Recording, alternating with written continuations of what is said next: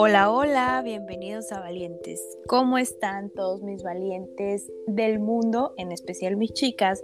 Pero justo platicábamos eh, con nuestra invitada del día de hoy que es importante también mencionar que hay maravillosos y extraordinarios hombres que nos escuchan del otro lado. Por aquí tengo una invitada súper especial que nos viene a hablar de un tema poco conocido, pero que sin duda te va a cambiar la vida como lo hizo con ella.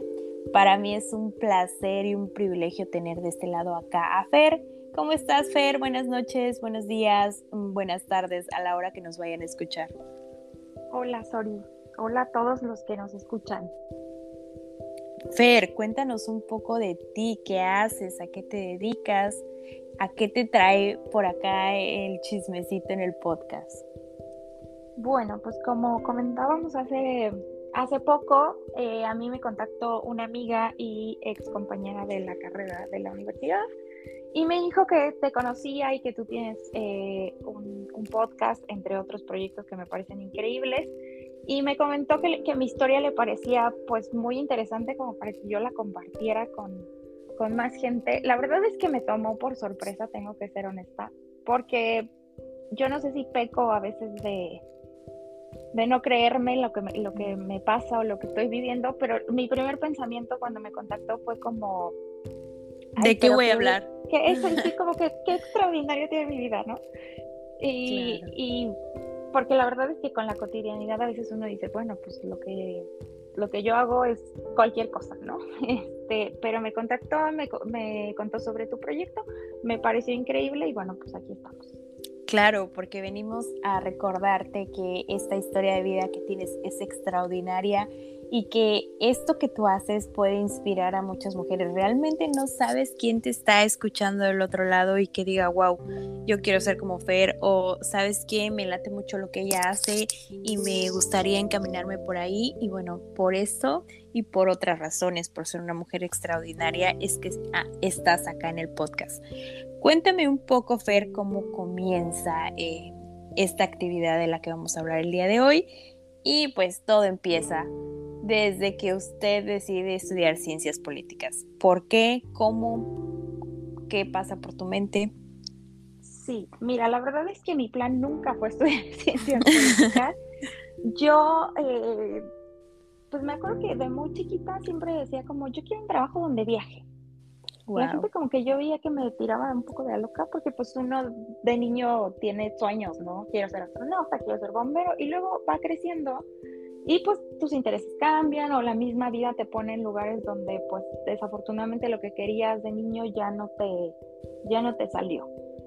Yo quería estudiar relaciones internacionales porque en algún momento, em, pues investigando ahí cuando terminé la preparatoria, me pareció que era una buena carrera, que podía estudiando relaciones internacionales tener acceso a algún trabajo en el que justo viajara. Sin embargo, eh, yo me acuerdo que cuando me tocó hacer los exámenes para ver a qué universidad me iba, para mi familia era mucho más cómodo y conveniente que yo me fuera a estudiar a Pachuca porque ya tenía mis dos hermanas mayores vivían allá. Y ahora ya de más grande entiendo que para mi mamá, por supuesto, era mucho más económico que yo me fuera a estudiar a cualquier otro estado porque iba a tener que gastar más, ¿no? Entonces hicimos un trato ella y yo y me dijo, mira, haz el examen en Pachuca, escoge una carrera y si no pasas, este, te vas, te doy permiso que te vayas a hacer el examen. Eh, yo quería irme a estudiar a Puebla. En Puebla, y si pasas, pues ya te vas para El examen para la autónoma del estado de Hidalgo era antes, me acuerdo que era como unos 15 días antes. Fui a hacer el examen, eh, decidí irme por, porque me pareció que era un poco lo que más entraba en el mismo campo, lo que más se parecía. No sé ahorita, pero en ese entonces no la Universidad Autónoma no ofrecía la carrera de Relaciones Internacionales, entonces dije, bueno, pues voy a aplicar para, para Ciencias Políticas y pasé el examen y finalmente me fui para Pachuca y allá estudié la carrera. Bien, y ya involucrada en la carrera, Dices, esto me gusta, esto no me gusta, esto me puede servir para conseguir mi sueño. Sí, fíjate que durante la carrera, como que para serte completamente honesta, los primeros tres años no, tenía mucha idea de lo que estaba haciendo con mi vida. Yo creo que a todos nos pasa. Nos pasa, sí. O sea, me parece que a los 17, 18 no tienes la más mínima idea de lo que este, no tienes ni idea de ti mismo. Y me parece una responsabilidad enorme que a esa edad te pongan a decidir qué estudiar para de qué vas a vivir el resto de tu vida, ¿no? Sí, concuerdo completamente contigo. Sí, me parece muy complicado. Entonces, sí le agarré el gusto a la carrera, eh, pero también le agarré el gusto a la fiesta. Eh, de aceptarlo. Entonces, yo creo que los primeros tres años me la pasé como, pues sí, iba a la escuela, me gustaba, le echaba ganas. No te voy a decir que tenía el mejor promedio, pero trataba de, mantener también, porque en mi casa siempre fue el tema de, pues necesito que cumplas con un título y ya ahí yo ya, mi mamá siempre me decía, mis papás son divorciados, entonces yo, yo siempre viví con mi mamá. Y ella me decía, en el momento en el que tú me entregues un título, yo ya cumplí contigo. Y lo que quieras hacer de tu vida, tú ya eres libre. Entonces, como que yo siempre, a mí esto siempre se me quedó muy grabado. Y yo me acuerdo que desde chiquitita iba a la escuela y decía, ay, pero mira qué flojera que apenas voy a entrar al quinto de primaria y me acuerdo que todos los primeros días del ciclo escolar sacaba yo cuentas y decía, todavía me faltan tres años de la secu, tres de la prepa, cuatro de la carrera. Y yo decía, ay, bueno, ¿cuándo voy a acabar? Era para mí como un pesar. Me... Que nunca, no me molestó, no fui de malas calificaciones. Pero en la universidad, pues yo ya vivía sola. Digo, al principio llegué a vivir como muchos de nosotros que, que no somos de la capital, eh, con roomies. Después vivía sola entonces, pues sí me agarró un poco la fiesta. Em, yo creo que ya el último año de la universidad me empecé a preocupar porque dije, bueno, ¿qué voy a hacer de mi vida? Y empecé como a indagar temas de maestría y dije, bueno, pues si no estoy muy segura de, de qué puedo trabajar, creo que puedo eh, estudiar una maestría pero la verdad es que siempre tuve como esta cosquillita de querer irme del país. Yo decía, es que tiene que haber más cosas, es que siempre me llamó mucho la atención viajar. Y yo decía, bueno, pues si estudio una maestría, me, me gustaría estudiarla en otro lugar. Incluso busqué durante la carrera un, un intercambio por razones familiares, de presupuesto y un poco también de calificaciones, no pude lograr hacer el, el intercambio, pero pues finalmente sí me fui del país. ¿Y cómo llega esa oportunidad? Porque si tú no te has dado cuenta desde muy chiquita, ya estabas decretando que tú ibas a viajar y ahí estabas forjando tu camino. ¿Cómo, cómo se te da la oportunidad de visitar otro país por primera vez? Pues mira, después de lo que te comento, termino la carrera, eh, me regreso, agarro mis cosas y me regreso a vivir con mi mamá. Y estoy alrededor de 6, 8 meses. Pues la verdad es que de Nini no hacía mucho y yo le agradezco muchísimo a mi mamá que nunca me presionó, nunca me dijo como, bueno, pues ya te ya terminaste la carrera, ya me urge que te mantengas sola, ¿no? La verdad es que siempre me dio, y desde muy chiquita siempre crecí en una familia afortunadamente en la que siempre me, me enseñaron a que lo que yo quisiera hacer y que lo que yo creyera era posible. Eso sí, siempre y cuando le echara muchas ganas y estudiara y me moviera y no me quedara sentada esperando que las oportunidades me cayeran del cielo. Entonces yo siempre crecí con mucho empuje y la gente me decía, bueno, ¿y ahora qué vas a hacer? Y yo decía, pues no sé pero ahorita estoy bien.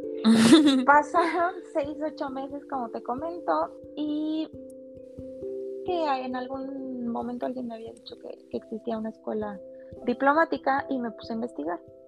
Afortunadamente las cosas cuadraron ahí perfecto y venía una convocatoria para entrar al Servicio Exterior Mexicano. Me puse a investigar qué era el Servicio Exterior Mexicano, que es el cuerpo diplomático de carrera que representa a México en todas las representaciones diplomáticas en el mundo. Y la única manera de entrar es a través de exámenes cuyas convocatorias son públicas. Es decir, mientras cumpla los requisitos, persona, siempre y cuando sea ciudadano mexicano, puede ir y presentar un examen. Bien, eso no lo sabíamos muchos, pero a ver, cuéntanos cómo es ese proceso. Tienes que estudiar cierto tema, tienes que hacer ciertas cosas, ¿cómo funciona?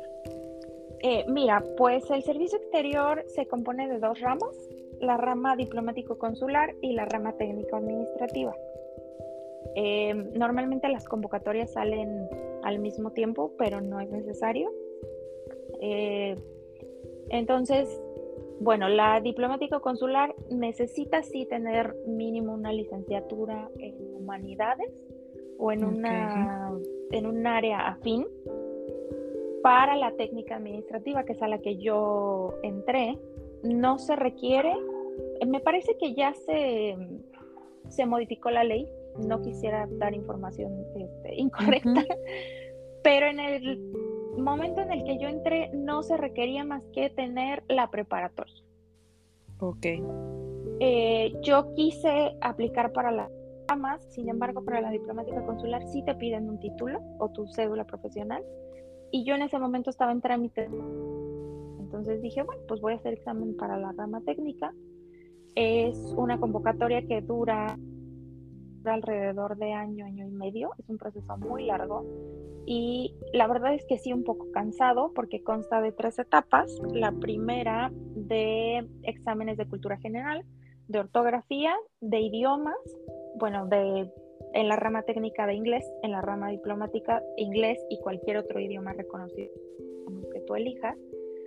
Y bueno, pues se presentan muchos aspirantes de todo el país, no nada más se hace en la Ciudad de México, sino que tiene sedes en todo el que entiendo que la pues la gente sí, a pesar de que no es un tema muy conocido, sí llega mucha gente a presentar este examen. Existe como una leyenda urbana de que es un examen muy complicado. Yo he escuchado mucha gente que cuando les he dicho a qué me dedico me dicen, oye, pero es súper difícil entrar a eso, ¿no? Yo la verdad es que, para ser completamente honesta, no me pareció un proceso sí cansado, pero los exámenes no me parecieron nada fuera del otro mundo. Por ahí alguien me decía, no te subestimes. Y no es que subestime mis capacidades, pero la verdad es que no me pareció nada, nada Complicado, sí. Entonces, bueno, pues agarré mis cosas, me inscribí. Me pasó una cosa muy chistosa porque tenía la primerita parte de este proceso, para quien esté interesado, es eh, juntar una serie de documentos y llevarlos a la oficina de pasaportes más cercana a, tu ciudad. Entonces, la más cercana para mí era la que está en Pachuca. Y por azares del destino, eh, se me hizo tarde, iba yo el último día de la convocatoria, dejé mis papeles, no estaba la persona que te coger los papeles y me acuerdo que el policía de afuera me dijo, déjemelos y yo los entrego. Y ahora platico con mi mamá, por ejemplo, y digo, si ese señor no hubiera entregado mis papeles, yo no estaría aquí. Claro, ya estaba marcado en tu destino. No sé si creas mucho en eso, pero, pero suele pasar que hay señales del universo de Dios que te indican que el camino es el correcto. Muchísimo. Yo creo mucho en el destino. Creo que hay cosas que ya están para uno pero también creo que hay que trabajar para tenerlas, claro. no se puede uno quedar así como, ay, bueno, es mi destino que me caigan las cosas, ¿no? Pero sí, la vida me ha dado muchas oportunidades y me ha demostrado en, muchos, en muchas ocasiones que hay cosas que, que ya están para ti, ¿no?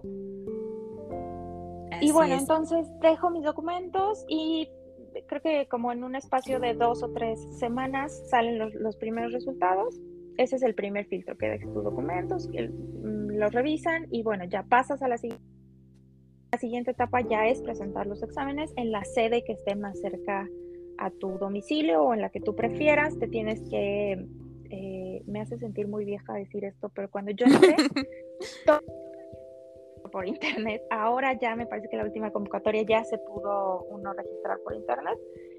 Y bueno, ya tú escoges la rama, pones ahí toda tu información y te presentas a los exámenes. Son más o menos tres o cuatro días de exámenes, uno por día. Y te digo, yo me acuerdo que cuando yo fui había muchísima gente. Yo calculo que habíamos, al menos en la sede a donde yo fui, que fue la Ciudad de México, como unos, no sé, 10 mil personas. Wow. y bueno, presentas los exámenes y luego te tienes que esperar otro par de meses a que salgan los resultados. Salen los resultados y pues para mi sorpresa eh, paso y digo, bueno, pues voy a hacer la, segunda etapa. La segunda etapa consta de un examen psicológico. Mm, es una prueba tardada, la verdad es que sí es una prueba cansada me acuerdo que dura alrededor de tres o cuatro horas. Eh, después te hacen una entrevista, la entrevista te la hacen funcionarios de la Secretaría de Relaciones Exteriores eh, y algunos académicos también. Entonces, estamos hablando de que yo en ese entonces tenía 22 años y no tenía ninguna experiencia laboral. Los únicos trabajos que yo había tenido habían sido trabajos temporales en vacaciones, había sido mesera y había trabajado atendiendo una tienda de bolsas en Tula.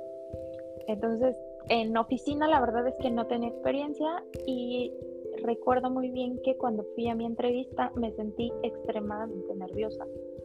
Me acuerdo que vi una jarra de agua y un vaso enfrente de mí y yo sentía la boca muy seca pero me sentía completamente incapaz de, servirme agua porque decía, estoy temblando tanto que se me va a caer y se me va a y me daba muchísima pena. Entonces, me preguntaron varias cosas, la verdad es que te mentiría, no hay, no me acuerdo de, todas las preguntas, pero me acuerdo específicamente que me preguntaron que si sabía cuántos mexicanos viven en, o en entonces vivían o tenían residencia en Estados Unidos. Y la verdad es que yo no tenía la más mínima idea. Y no me pasó por la cabeza como decir cierta cantidad así como al aire. Y la verdad es que lo único que me salió fue decir no sé. Y cuando dije no sé, dije, por supuesto que no me van a hablar. Claro. por supuesto que van a decir, esta no nos sirve para absolutamente nada. Y ya, tuve mi entrevista, salí. Eh, me acuerdo que le hablé a mi mamá y le dije, no me van a hablar más, no hay manera, me voy a poner a buscar otro trabajo. y así fue, busqué otro trabajo, conseguí otro trabajo justo en Pachuca. Entre la segunda y la tercera etapa había que esperar más meses y no mal recuerdo se cruzaba a fin de año. Yo creo que esto fue alrededor como de noviembre y los resultados salían como por febrero. Yo empiezo en el trabajo que logro conseguir en enero y en febrero que salen los resultados. Para mi sorpresa, paso. Oye, qué padre. Sí, la verdad es que recuerdo ese día con muchísimo cariño porque me acuerdo que vi la lista y dije, o sea, este es el momento en el que mi vida puede cambiar y que depende de mí echarle ganas para que mi vida no sea la misma o que si no le echo ganas, me siga quedando aquí y en algún momento yo diga, bueno, ¿qué hubiera sido si hubiera pasado el examen? ¿Sabes? Eh, entonces, bueno, tuve que renunciar con un mes de, de trabajo en este lugar en el que trabajaba. Me dio mucha pena, me acuerdo que yo dije, bueno, van a decir, esta no quería el trabajo, no lo urgía. Porque la tercera etapa es un curso de seis meses en el que eh, estás medio día en prácticas, bueno, unos meses en prácticas y otros meses en la escuela diplomática que se llama el Instituto Matías Romero, que está en la Ciudad de México y depende directamente de la Secretaría de Relaciones Exteriores. Y bueno, pues yo me tenía que mudar a la Ciudad de México, tuve que renunciar, como ya lo mencionaba, y agarré mis cosas y me fui a la Ciudad de México para la tercera etapa del concurso de ingreso. Sin trabajo y con tus sueños en una maleta nada más. Sí, literalmente sí. Este, vivía en un departamento muy chiquito con dos roomies que, también eran de, de, Tula, entonces bueno, pues afortunadamente yo digo que siempre he sido demasiado afortunada porque siempre he estado en lugares donde me cruzo con gente que me cuida mucho y nunca, nunca he, he tenido ninguna mala experiencia ni he tenido malas personas en mi camino. Y yo no sé si es suerte, yo no sé si es que yo atraigo este tipo de personas, pero afortunadamente durante todo mi camino siempre he contado con la, buena vibra de, mucha gente. Entonces tenía estas roomies, me llevaba muy bien con ellas y estuve estos seis meses en, mi curso fue una experiencia que me hizo crecer demasiado, no solamente profesionalmente, sino personalmente porque, bueno, pues yo estaba acostumbrada a vivir en el pueblo y de pronto me pusieron en medio de la gran ciudad y tuve que andar en metro yo sola y haciendo el super yo sola y cuidándome de que no me fuera a pasar nada. Y yo en ese entonces no sabía sacar una copia, no tenía idea de cómo funcionaba un escáner. Entonces, bueno, aprendí muchísimas cosas en ese entonces. Conocí gente increíble, eh, colegas que, bueno, pues al final de estas 10.000 personas que, más o menos recuerdo que éramos, quedamos 56 nada más.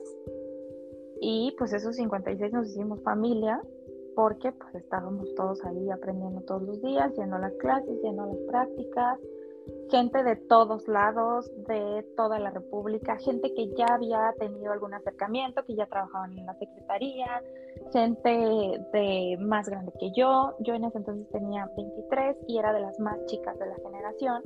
Y había gente que ya tenía muchísima más experiencia profesional que yo. Entonces, bueno, conocí muchísima gente, hice muy buenos amigos, eh, hermanos eh, de, toda la vida. Y bueno, pues estuve ahí seis meses y al final, ya al final de la tercera etapa te dicen, bueno, sí pasaste y eh, la toma de protesta va a ser tal fecha y tal fecha te vamos a decir cuál va a ser tu, tu primera misión. Así como que en el argot diplomático así se le llama a cada que nosotros salimos a algún país, a alguna representación, eh, nos llega un documento que dice que por recomendación de la Secretaría de Relaciones Exteriores, se solicita al canciller que, o al secretario de Relaciones Exteriores que este, pues, nos trasladen a tal o cual oficina durante cierto tiempo y que nuestro encargo va a ser eh, tal trabajo, ¿no? O tales funciones. El servicio exterior es un servicio de carrera, es el único que existe en México además de, del militar, y es un servicio que consta de varios rangos. En cada rama existen varios rangos y las funciones que te dan dependen del rango y la única manera de ir subiendo de rangos es a través de exámenes de ascenso y de acuerdo a las plazas que se, que se van abriendo, ¿no? Entonces es un, es un esquema bastante transparente. Eh, si bien sí es un trabajo burocrático, es un, es un trabajo en el que tienes oportunidad de crecer y eso es algo que a mí desde un principio me, me gustó mucho. Ok, qué interesante todo lo que nos acabas de contar y es algo que te aseguro que muchos desconocíamos respecto al tema. Y entonces surge tu primera misión y es Venezuela. Sí, a mí me mandan llamar, me avisan un viernes, el próximo lunes necesitamos que entres a reunión eh, a tal hora porque ya te vamos a dar tu, tu primera visión. Y pues ya sabes, yo escribiéndole a mis hermanas, a mi mamá, que ya me van a decir, y todo el mundo en mi familia preocupado, es que a dónde la van a mandar, ya sabes, ¿no? Y pues me mandan a Venezuela. Yo me voy a Venezuela en el 2016, llego a Caracas en julio de 2016. Entonces con tres maletas gigantes y nada, a la aventura. O sea, yo yo estaba muy emocionada. Yo decía, donde me manden no me importa, yo lo que quiero es salir y conocer. Lo veía más como un tema de lo que quiero es viajar. Y si este trabajo me va a dar para viajar y además me va a pagar para trabajar en la administración pública, que es algo para lo que estudié, pues mira, perfecto, ¿no? O sea, me parecía el combo ideal. sí, claro. Y bueno, o sea, llegas a Caracas, supongo que te ayudan a instalarte y ya después tú corres tus gastos, por ejemplo, renta, em, no sé. No, nosotros tenemos además de nuestra bueno, las plazas del servicio exterior son plazas como todas las de todas las secretarías, que son de la Administración Pública Federal, y nosotros tenemos un sueldo en pesos, que es el sueldo que corresponde a nuestra eh, plaza de base, por así decirlo. Y cuando nosotros estamos asignados al exterior, se nos paga una compensación, entre comillas, fuera y por trabajar fuera. Entonces, eh, conforme nosotros vamos subiendo en el escalafón, la plaza base va siendo con un sueldo base más grande en pesos, pero la asignación por, por estar en el exterior también va incrementando. Y tenemos, ah, la verdad es que tenemos bastantes y buenas prestaciones, son prestaciones de ley, el servicio exterior tiene su propia ley, no se rige por, bueno, por supuesto por la ley de la administración eh, orgánica de la administración pública federal, pero tenemos nuestra propia ley y, nuestro propio reglamento, no se rige por la ley federal del trabajo ni nada por el estilo, entonces bueno, tenemos muchas prestaciones de ley que son muy buenas, entre ellas cada que nosotros eh, nos tenemos que trasladar, tenemos lo que se llama homenaje de casa, tenemos derecho a cierta cantidad de artículos, no de artículos, sino más bien un contenedor de cierto espacio que podemos llenar con nuestros enseres domésticos y lo que nosotros queramos. Nos pagan los vuelos a nosotros y a nuestros dependientes económicos, que pueden ser familiares eh, directos como papás hasta los 75 años esposos y esposas y nuestros hijos. Incluso una prestación que me parece increíble, también se hace extensiva esta, estos beneficios a los hijos de nuestros cónyuges, aunque no sean, este, ahora sí que sanguíneamente nuestros, ¿no? Mm. Entonces, tenemos estas increíbles prestaciones, nos podemos llevar todos nuestros muebles, nos pagan los vuelos y además cuando llegamos en el entendido de que pues uno tiene que correr con gastos eh, fuertes cuando tienes que buscar casa, tus muebles y todas estas cosas, eh, se nos asigna un lo que es un mes de sueldo, llegando se nos da, y esto se llama gastos de instalación, justo que sirven para, para que corramos con esos gastos y podamos encontrar una casa. Muy bien, y en el caso de que tengas familia, eh, a tu cónyuge se le proporciona algún tipo de visa de trabajo o no, o solo, solo son ustedes y los hijos. Esto depende de cada país. A nosotros se nos da un pasaporte negro, que es un pasaporte diplomático. Nosotros, como viajamos para trabajar y pertenecemos al cuerpo diplomático, se nos otorga un pasaporte diplomático a nosotros y nuestros dependientes. Ah, en mi caso, por ejemplo, mi mamá lo tiene y el estatus migratorio que ella ostenta aquí en Estados Unidos le permite ir y venir cada que ella quiera porque tiene la misma visa que yo. Ah, en el caso de las parejas, eh, depende del país porque esto es mucho de reciprocidad.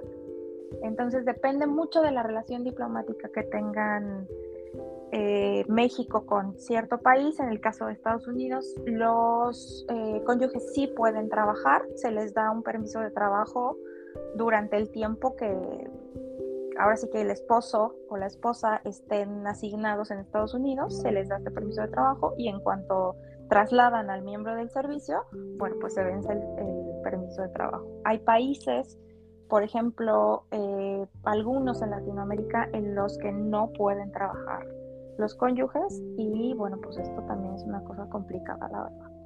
Sí, sí, es bastante complicada porque pues entonces el ingreso se divide a una sola persona y pues dependiendo la situación en la que estés pues se puede tornar complicado para, para sus, sobrevivir. Oye, y cuéntame cómo te fue en Venezuela. ¿Qué impresión tienes de Venezuela? ¿Cómo, cómo fue tu llegada? Eh, hay muchos mitos y muchas cosas que se abran sobre el país. ¿Cómo te fue a ti? A mí me fue muy bien, la verdad es que fue un país que me recibió muy cálidamente, es un país que me encantó muchísimo, pero también estoy muy consciente de que yo de alguna manera lo que viví lo viví en una burbuja, porque afortunadamente el estatus de diplomático te da cierto, mm, pues cierto nivel y acceso a, un nivel mucho más alto de vida que el resto de la población. Eh, por ejemplo, en la embajada éramos cinco funcionarios mexicanos del servicio exterior, incluyendo a la embajadora, y el resto de los trabajadores eran venezolanos. Al principio me costó mucho, uno pensaría que por ser un país pues de habla hispana y latinoamericano, la cultura no es tan diferente. Sin embargo, cuando llegas, de pronto sí es un shock cultural. Eh, yo me acuerdo mucho que no les entendía. yo decía, es que cómo es posible que si hablan español yo no les entiendo. Em, el tema de, yo iba como muy espantada porque creo que en las noticias en México al menos se veían cosas eh, pues, fuertes. sí, complicadísimas, ¿no? Cuando yo llegué me di cuenta que, que por supuesto hay mucho tema de pobreza, pero yo siempre hago la comparación con México en el sentido de que, bueno, pues en México desafortunadamente vemos gente pidiendo dinero en la calle, gente que no tiene dónde vivir, pero al mismo tiempo vemos restaurantes carísimos y ciudades donde el turismo deja muchísima derrama económica, ¿no? En Venezuela pasa un poco lo mismo, pero mucho más polarizado. Al menos en la época en la que yo estuve, eh, yo estuve ahí desde 2016 hasta 2019, vivía ya tres años. Eh, pues la verdad es que había, pues había de todo. Sí veía yo gente, pues con graves problemas económicos, pero también veía yo restaurantes donde cobraban en dólares unas cantidades exorbitantes y gente que tenía dinero para poder pagarlo. En general es un país muy rico en muchos temas. Eh, hay, existen en Venezuela playas increíbles. La gente es súper cálida, es súper amable. Es un país muy, pues muy cálido en el sentido de que siempre te reciben muy bien, siempre hay mucha fiesta, siempre la gente muy alegre, la comida extraordinariamente deliciosa. Yo no conozco lugar en el que haya comido tan rico como en cualquier lugar, independientemente del precio en Venezuela. Y nada, pues la verdad es que en, en la carrera siempre existe este lema de que la primera adscripción como el primer amor nunca se olvida. Y yo creo que es muy cierta porque yo a Venezuela le tengo un cariño enorme.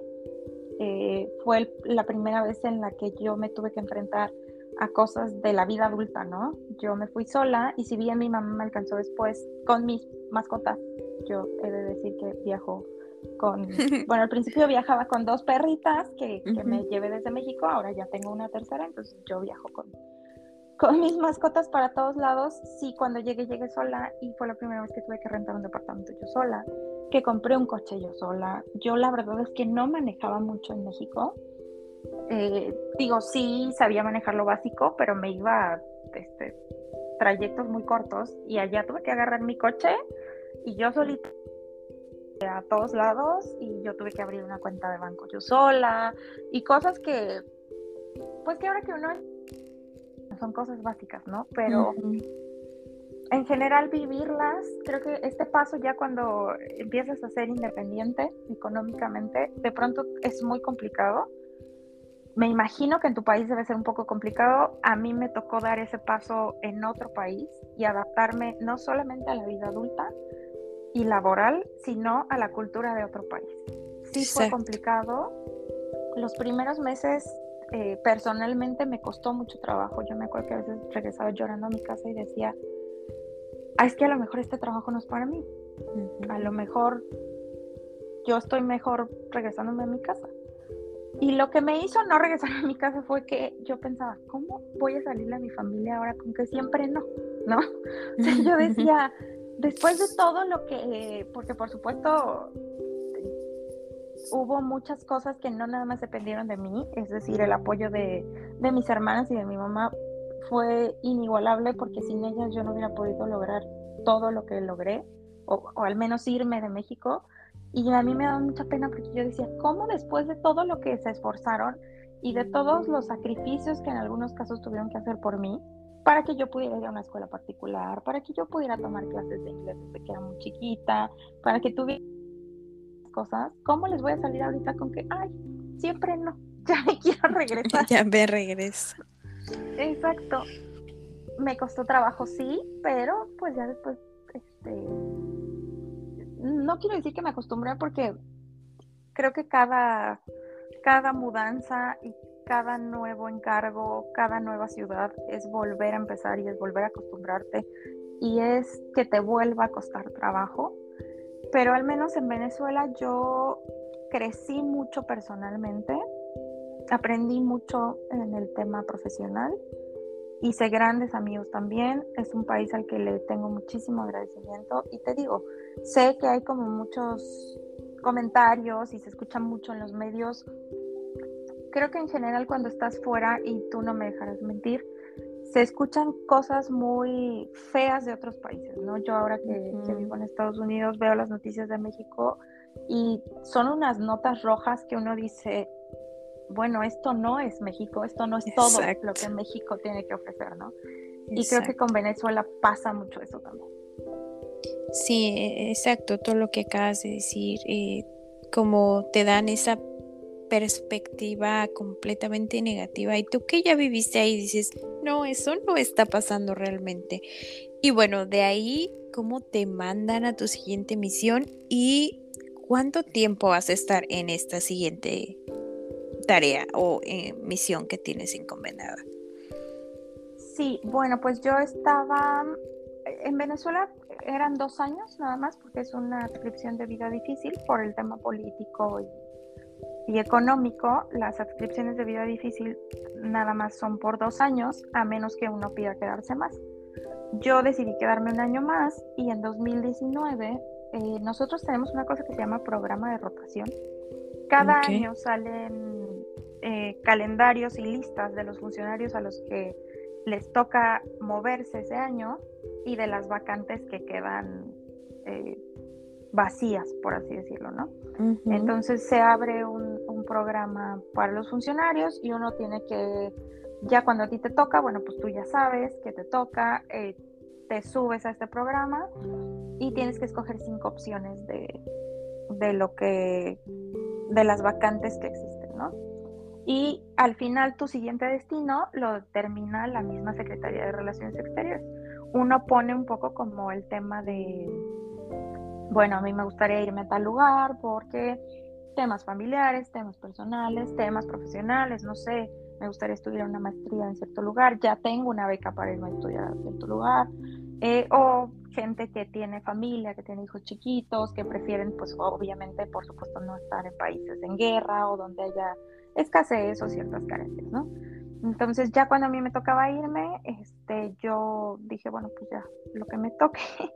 Y como te digo, bueno, pues uno no elige como tal el siguiente destino. Y la vida me trajo a, a City en Utah. Yo llegué aquí en septiembre de 2019. Este año cumplí tres años y el próximo año me toca irme. Wow, qué padre. O sea, e, el próximo año posiblemente estemos hablando de una parte remota, ojalá que estemos grabando otro episodio y que me digas, ahora estoy en Italia o estoy en España o no sé, en un, lugar diferente. que estés por allá. Eh, me encantaría. La que así funciona. Y está súper padre, o sea, me encantaría después que hiciéramos un segundo episodio y que me cuentes a dónde te ha llevado la vida, cómo te ha ido y bueno, me ha encantado tenerte por acá porque está siendo una charla súper amena. ¿Cómo te ves en cinco años? Pues mira, la verdad es que yo me veo feliz y realizada y lo que quiera que eso signifique para la Fernanda dentro de cinco años no soy mucho, de un tiempo para acá no soy mucho de hacer planes como específicos, porque en este trabajo la verdad es que a veces uno hace planes y el mismo trabajo te lleva a lugares o te impide realizar ciertas, ciertas cosas, ¿no? Yo lo único que, que en este momento espero para ser en cinco años es que sea muy feliz y que haga lo que le guste. Increíble. Y Tú sabes que este podcast está dedicado a todas las mujeres que nos escuchan. ¿Qué consejo les puedes dar? Que crean en ellas mismas, que no se comparen. Para mí el camino de, encontrarme a mí misma ha sido, justo ha ido de la mano con el tiempo que llevo fuera de México.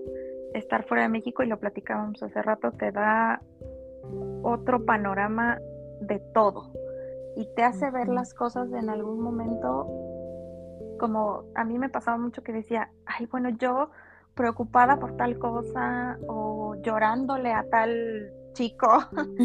y ahora estoy aquí parada en una playa en el Caribe en la que nunca me, imaginé que iba a estar.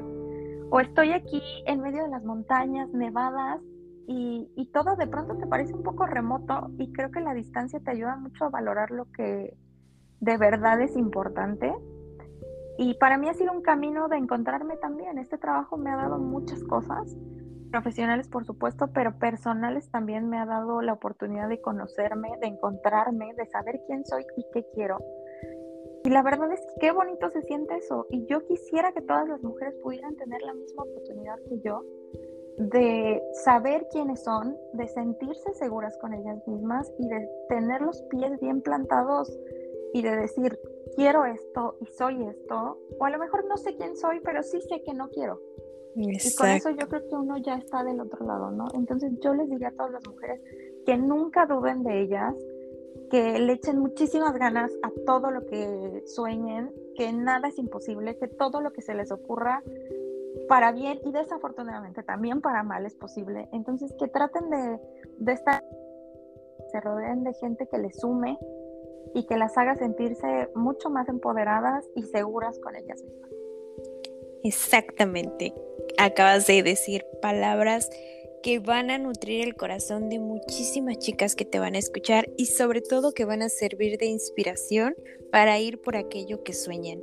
¿Te gustaría agregar algo más, enviar algún saludo especial? Este espacio es libre para ti. Eh, pues nada, lo que te comentaba, eh, eh, ahora que me preguntas hace rato que me mandaste un poco las preguntas, me quedé pensando eh, lo importante que es que desde niñas nos echen porras, ¿no? Eh, que, que tú aprendas desde chiquita que, y digo, creo que esto no tiene que ver con el género tampoco, pero en especial a las mujeres, porque a veces existe una cultura en la que creemos que por ser mujeres nos toca cierto tipo de trabajo laboral o que por tener hijos ya te pierdes de ciertas oportunidades y yo creo que a cualquier edad eh, es bien importante saber que, que nunca estás sola o solo, que siempre estás contigo mismo y que con que tú te quieras, te respetes y sepas quién es, puedes llegar a donde sea. Así es. esta pregunta la, la, he omitido un poco, pero te la voy a hacer a ti porque seguro va a salir algo muy bueno de esto. ¿Qué le dirías a tu niña pequeñita de 5 años si tuvieras la oportunidad de verla ahora? Ay, qué complicado, ¿no? Bueno, no complicado, que fuerte más bien. Eh, que siga así, que siga así, que, que la va a hacer en la vida, que lo va a lograr, que todo lo que se proponga lo puede hacer y que no se dé por vencida, que va por buen camino, que le eche ganas a la escuela, que disfrute. Yo creo que eso sería lo que más me diría. Pasé mucho tiempo preocupada por como qué va a ser de mi vida, ¿sabes? Como que siento que desde que somos niños nos dicen como, bueno, tienes que estudiar y una vez que estudies, tienes que trabajar y una vez que empieces a trabajar, vas a conocer a alguien y vas a tener hijos y vas a tener una familia y, y te lo cuentan así como muy eh, y la vida no es así. Entonces, yo sí le diría a la Fernanda de 5 años que no se preocupe, que las cosas van a llegar, que no tenga prisa y que le eche mucho ganas. Wow, Fer, me ha encantado tenerte por acá. He disfrutado como no tienes idea esta entrevista.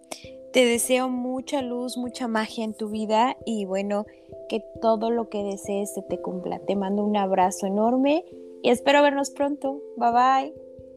Bye.